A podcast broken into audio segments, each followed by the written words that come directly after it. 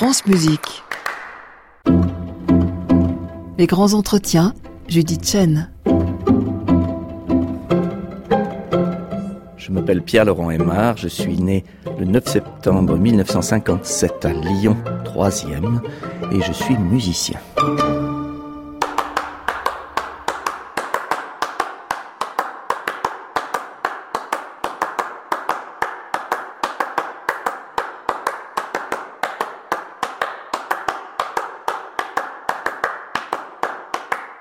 Bonjour Pierre-Laurent Aymar.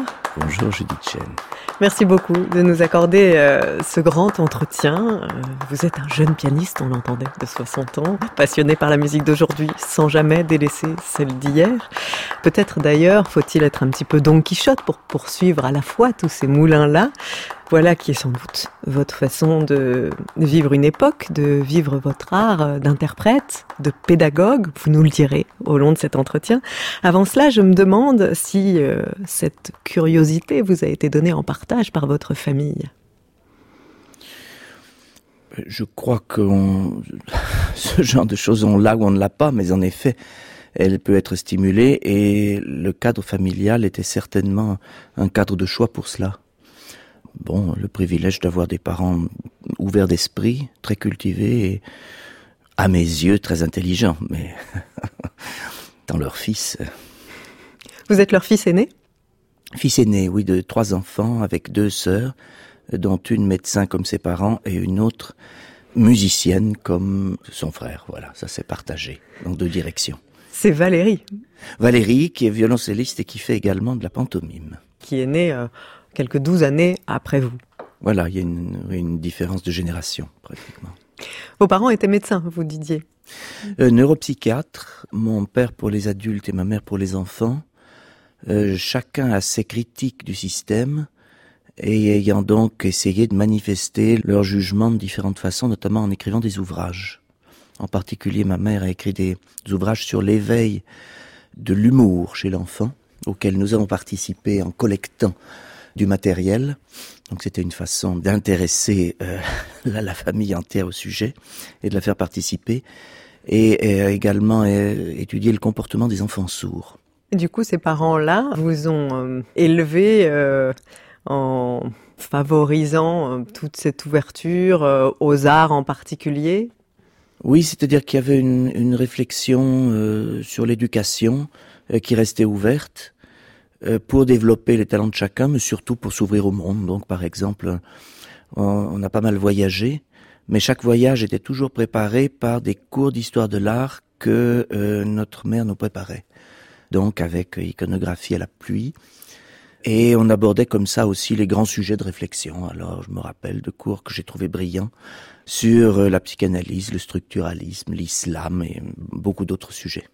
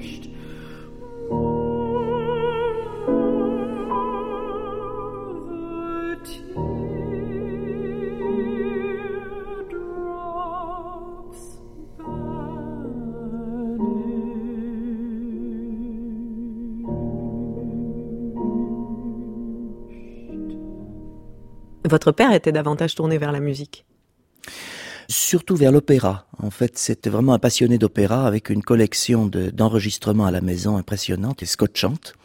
Il y avait beaucoup de passion et en fait beaucoup d'enthousiasme.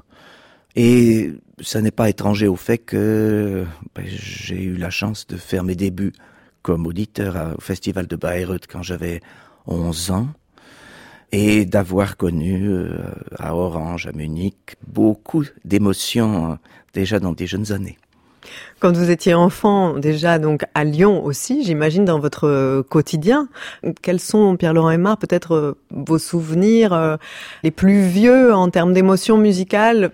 Alors il y en a beaucoup. Lyon était une, une, capitale beaucoup du, du théâtre. Hein. Quand j'étais jeune, il y avait les, bon, quelques-uns des plus grands talents du futur qui faisaient leurs premières armes là mais en général aussi le, le, le théâtre d'opéra. La maison d'opéra a toujours été un modèle. Elle a été euh, pendant des décennies euh, celle de Jean-Pierre Brossman qui en a fait une maison modèle de ce que pouvait être un opéra euh, de pointe très tôt.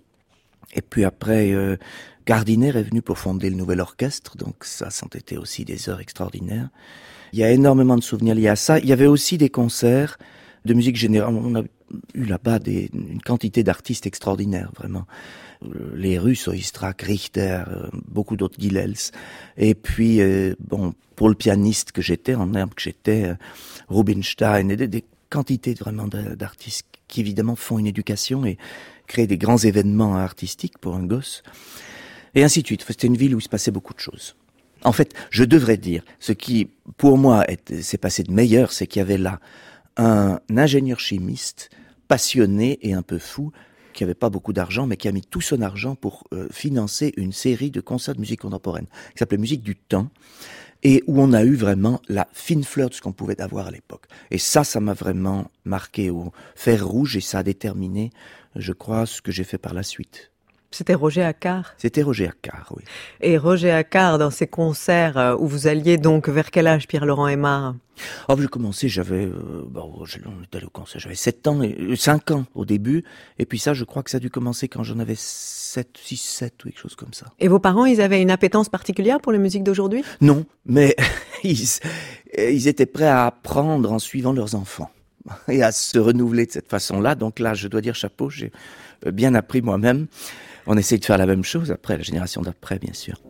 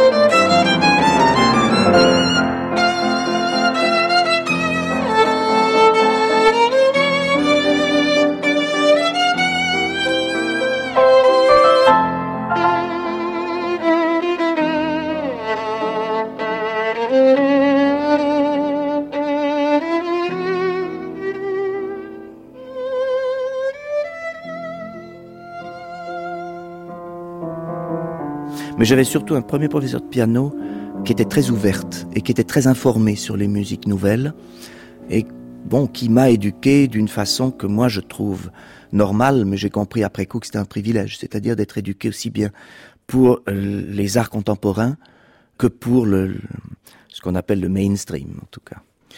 Geneviève, donc c'était cette professeure, amenait sa flûte puisqu'elle n'était pas pianiste. Elle était flûtiste, elle jouait de l'orgue et elle composait de la musique pour des spectacles de théâtre. Donc c'était quelqu'un qui avait une activité très ouverte.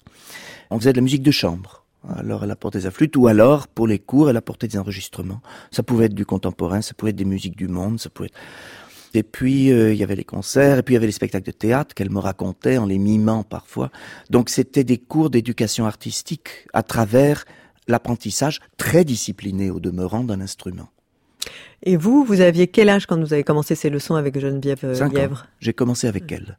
Et ça a duré assez longtemps, même ça s'est tuilé avec des études plus traditionnelles au conservatoire. Comment vos parents ont, trouvé cette professeure Par des amis communs et ce que je trouve remarquable, c'est qu'ils ont décidé de la garder malgré euh, elle était assez excentrique quelque part. Elle était dans un milieu, bon, de médecins lyonnais, c'était un milieu assez bourgeois. elle était vraiment une anarchiste. Euh, assez décapante et, et qu'ils aient voulu justement la mettre là dans le sein des saints pour l'éducation de leurs enfants, je, je trouve ça épatant. C'était, je crois, une aficionados par exemple de Darmstadt. Tout à fait, et elle avait même joué euh, de la flûte dans plus tard euh, dans l'orchestre des cours de Boulez à Bâle. Donc elle était vraiment informée à la source. Enfin, Tout ça résonnait avec cette saison euh, musique du temps donc ça a été un, un bain, enfin c'était aussi naturel d'écouter cette musique que d'écouter du Mozart ou du Schumann ou du Bach. Par contre, les concerts, eux, étaient très différents. Euh, parce que hum, j'aimais beaucoup les concerts de musique classique, il y avait très très belles choses. Mais là, il se passait quelque chose qui était tellement brûlant, tellement actuel. C'était, ça vous rentrait dans la face quelque part. Et puis il y avait aussi le contexte social, parce que là, ça n'était plus le, la bonne bourgeoisie lyonnaise euh, du dimanche après-midi. C'était vraiment des passionnés et qui voulaient changer le monde. Alors il y avait peu de monde, mais ça avait une intensité euh, à décorner des bœufs, si vous me passez l'expression.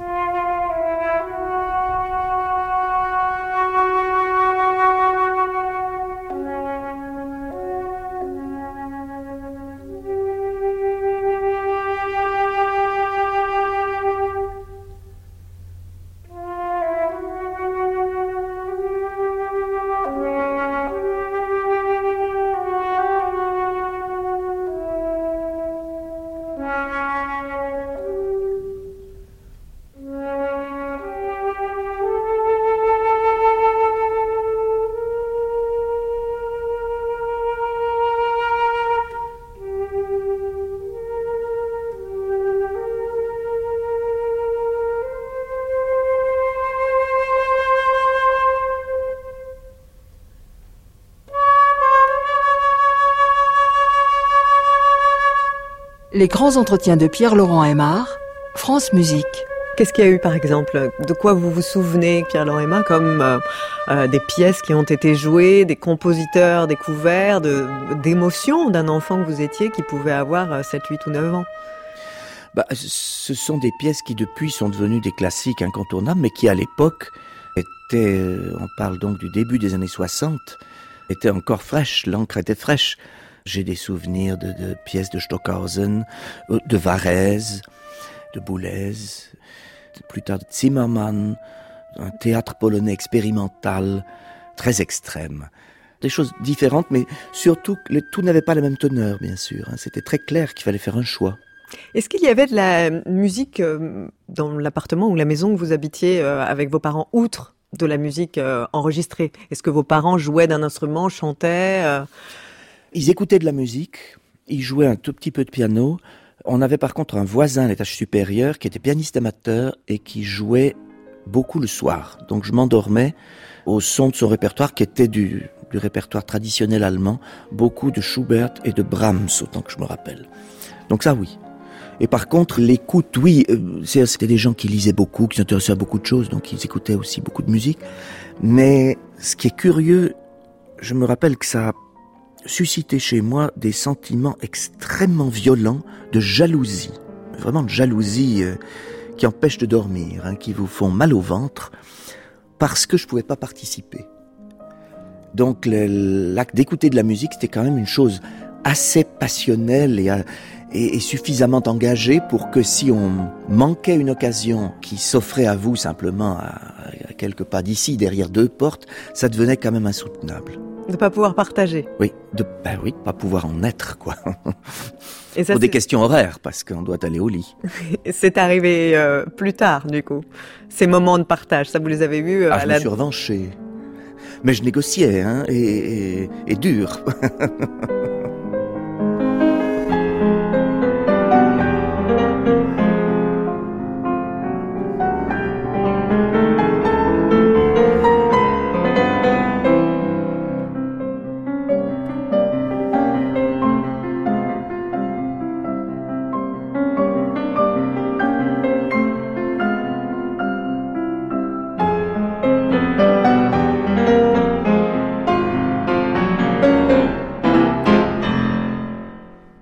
piano chez vos parents?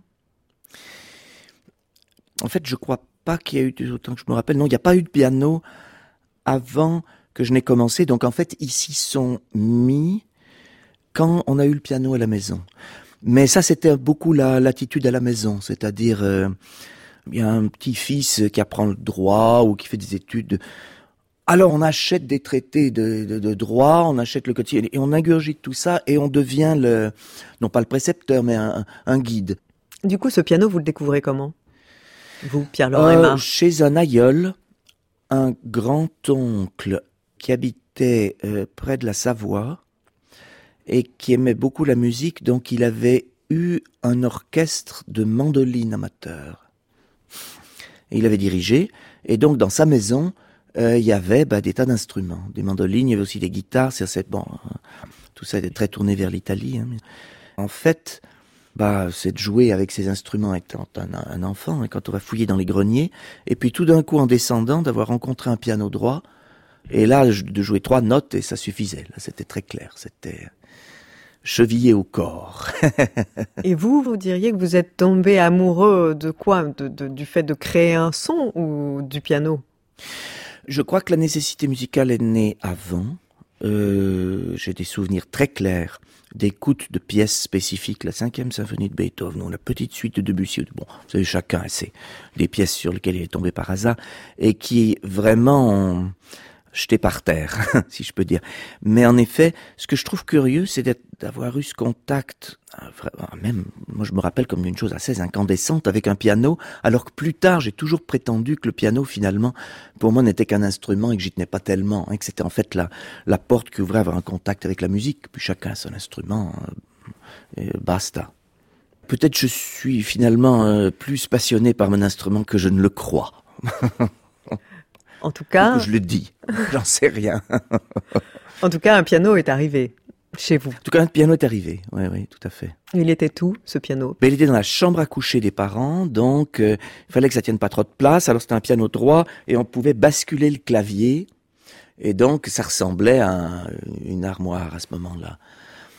Et alors, ça, c'était pas très bien parce que là, la mécanique, devait être une mécanique spéciale et elle était en plastique. C'était l'époque où les fabricants avaient essayé, c'était le tout plastique, donc de faire certaines pièces en plastique. Et du coup, pour un, gamin qui jouait plus que prévu, c'était fragile. Alors du coup, il y a des pièces qui cassaient.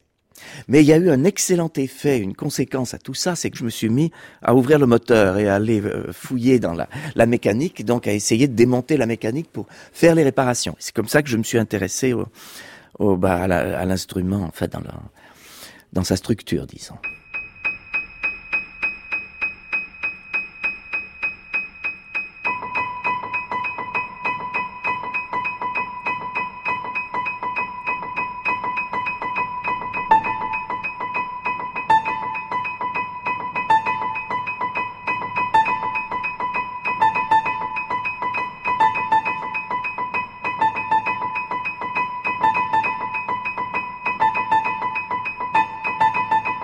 Ces conversations du soir où il faut aller se coucher, où on ne peut pas forcément euh, participer. Et puis il y a ce piano où finalement il n'est pas dans votre chambre à vous, il est dans la chambre de vos parents. Oui, mais c'était des parents qui travaillaient beaucoup. Donc il y avait toujours un moment en fin d'après-midi de libre où ayant fait mes heures de piano et ma scolarité, je pouvais retourner au piano parce qu'il était mes parents n'étaient pas encore euh, voilà, ils travaillaient toujours. Donc là ça c'était les heures en fait euh, de liberté totale, c'était les heures de déchiffrage. Euh, parce qu'en fait j'ai toujours beaucoup aimé lire. Je trouve qu'un des grands avantages d'être pianiste, c'est c'est une littérature infinie et qu'on peut tout réduire au piano. On peut jouer des partitions de quatuor à cordes, d'orchestre, tout ce qu'on veut.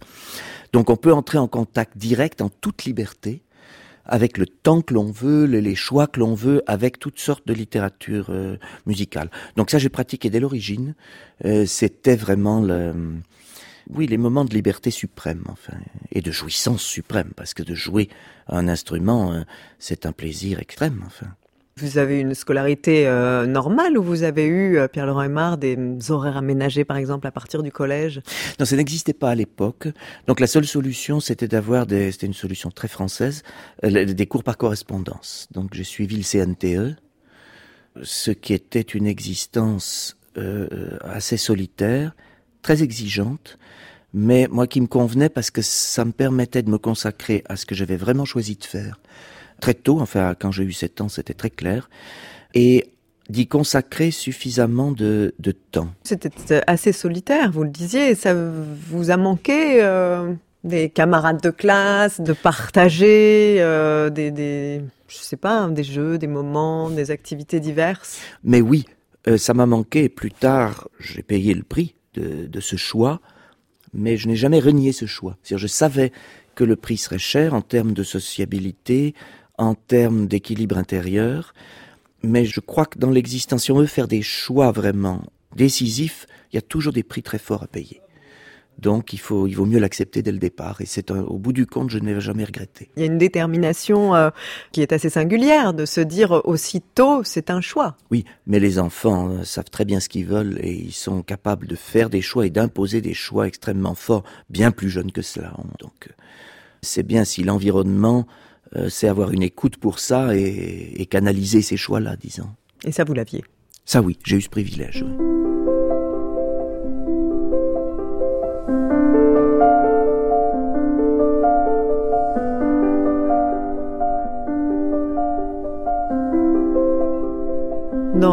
Vos leçons avec euh, Geneviève Lièvre, vous étiez seul là aussi Ou il y avait d'autres élèves avec lesquels partager?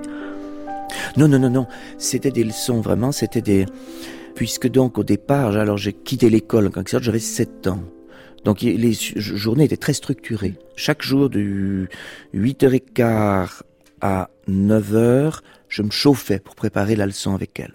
Et puis après, les 3 heures qui suivaient, de 9 à 12, donc c'était le piano du matin avec elle, euh, c'était structuré à la minute près, vraiment. Alors on faisait 5 minutes d'extension ordinaire, 10 minutes des autres extensions, et puis toutes sortes de techniques. Au bout d'un moment, on passait aux études, et puis au bout d'une heure et demie, on passait aux morceaux.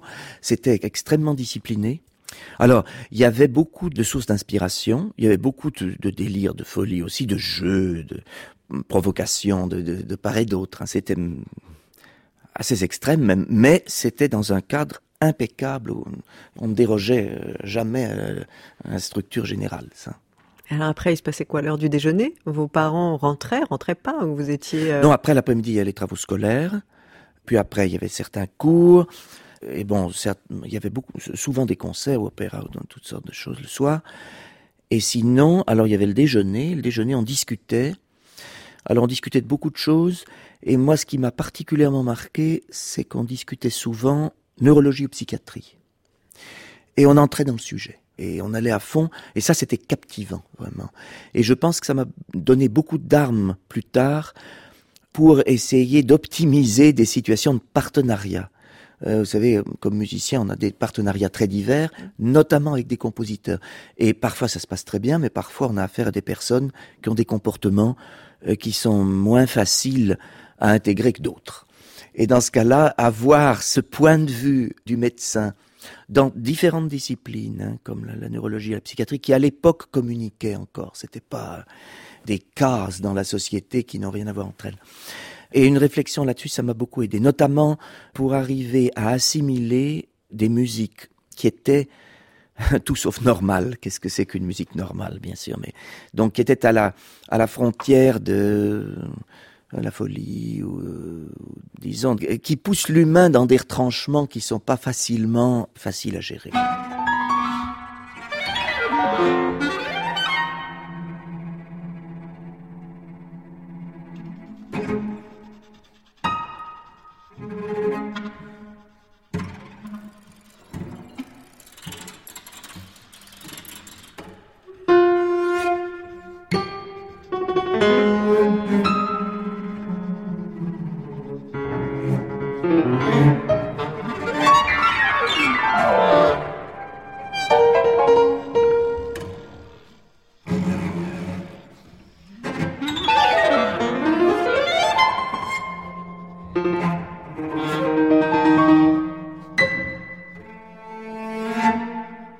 Pierre-Laurent Aymar, vous parliez tout à l'heure de cet humour que votre mère euh, étudiait et de cette place de l'humour. Vous diriez qu'il y avait aussi euh, du rire chez vous? Ah oui, il y avait l'humour avait une place euh, Pas seulement dans la définition des livres, non, il y en avait beaucoup, hein. mais au de l'humour, il y en a jamais assez pour affronter les, pour dénouer les, les blocages de l'existence. Ce sont ce que certaines sociétés, comme les sociétés anglo-saxonnes, nous apprennent si bien. C'est la façon dont on peut utiliser l'amour l'humour en société pour euh, ben, résoudre des blocages dans le fonctionnement social. Quoi, c'est ça le, le rôle de l'humour. C'est un rôle extraordinaire. C'est un, une fonction vraiment capitale, quoi.